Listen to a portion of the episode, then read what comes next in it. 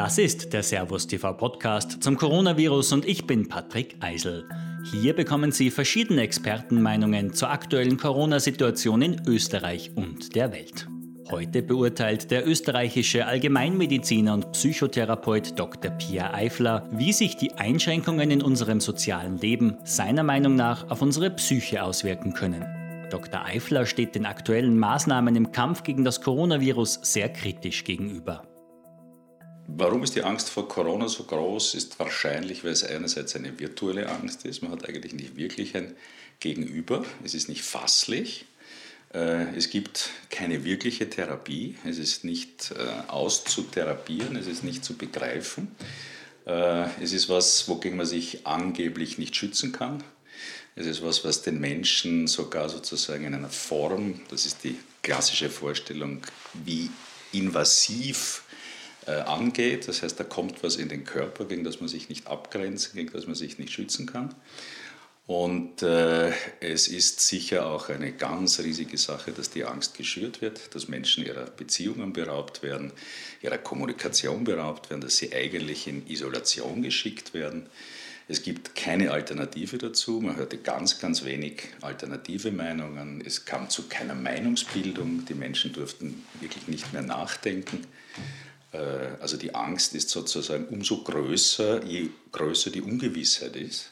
Je weniger ich nachfragen kann, je weniger Information da ist und wird noch zusätzlich geschürt, wenn Fakten, die nachweisbar, beweisbar wiederholt sind, eigentlich interpretiert, analysiert werden und dann die Interpretationen und die Analyse als Fakt dargestellt wird.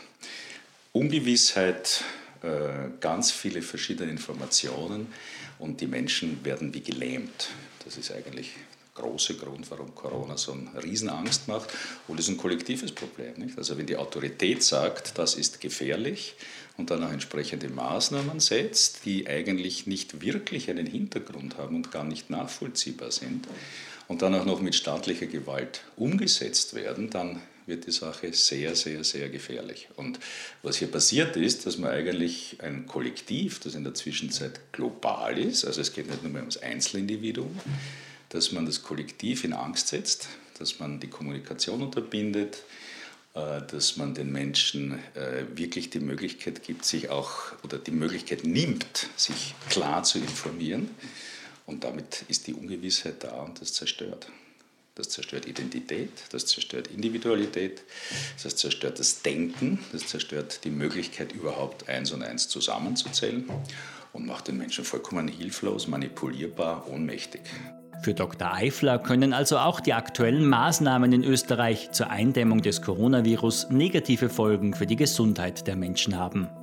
Also wenn ich mir ein Szenario vorstellen müsste, äh, was wäre die beste Form, Menschen möglichst ihre Immunabwehr zu nehmen und sie für Viren und auch alle anderen äh, Krankheitsträger anfällig zu machen, dann wäre das ungefähr das Szenario, das wir jetzt haben. Ich isoliere die Menschen, ich mache ihnen Angst, ich zerstöre ihre Beziehungen, sie dürfen ihre Toten nicht begraben, sie dürfen nicht heiraten, sie dürfen äh, sich nicht mal treffen ohne schlechten Gewissen, sie dürfen, sich ihrer, sie dürfen ihre Religionen nicht ausüben, sie dürfen sich nicht versammeln, äh, es wird Angst gemacht. Also das Immunsystem ist eigentlich unmittelbar verbunden mit unserer Psyche, mit der Seele, mit unserem Zustand. Wir sind, die ganzen Ebenen sind miteinander verwoben.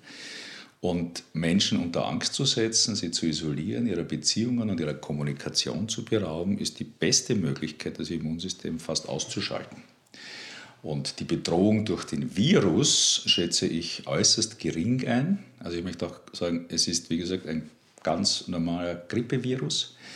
Äh, eher von der milden Sorte. Wie jedes Jahr wäre es wichtig gewesen und wird auch wieder wichtig sein, die vielleicht 5% der Bevölkerung, die tatsächlich eine Risikogruppe sind, immunsuppressierte Menschen, alte Menschen, die nicht grundsätzlich äh, eine Risikogruppe sind, weil sie alt sind, sondern weil sie andere Erkrankungen haben, die ihr Immunsystem, ihre Abwehr schon mal grundsätzlich äh, beanspruchen.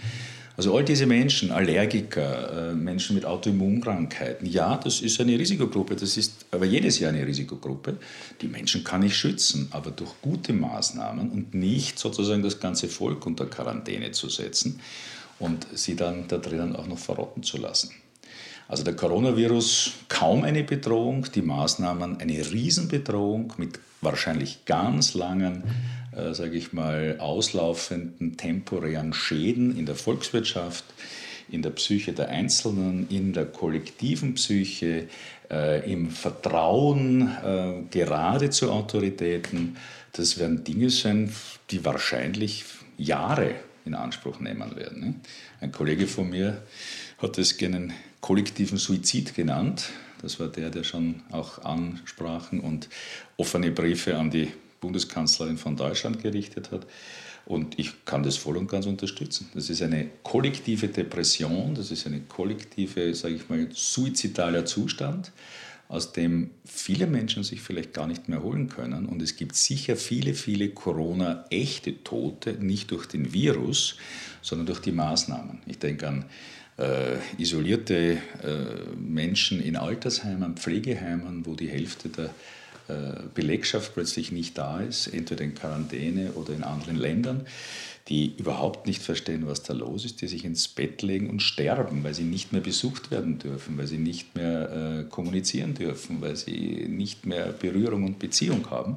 Und das ist nur ein kleines Beispiel. Also ich glaube, jeder einzelne von uns in Österreich, aber auch in den anderen Ländern hat eine persönliche Geschichte mit diesem Corona-Wahnsinn und es wurde unglaublich viel aufgegeben, unglaublich viel zerstört und das alles eigentlich bei einem ganz harmlosen Grippevirus.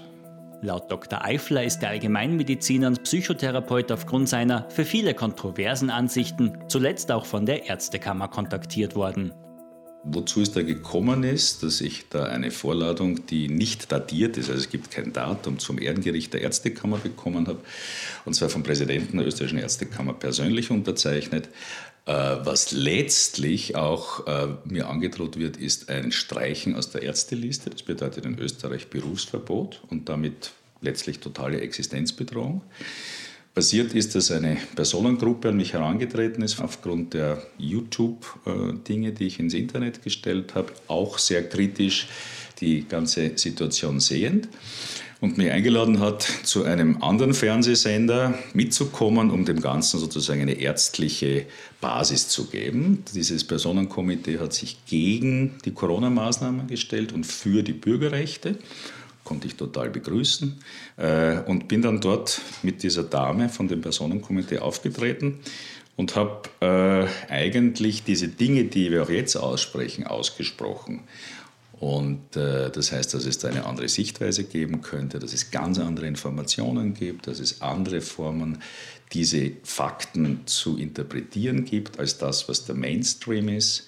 Habe auch die Vorgehensweise äh, der Regierung eigentlich und des Staates, in dem wir leben, als sehr totalitär und eher faschistoid bezeichnet. Das heißt, es wurden Maulkörbe verteilt. Wir haben eigentlich aufgrund unserer Verfassung unsere meisten Bürgerrechte verloren. Die Verfassung ist zum Teil umgangen worden.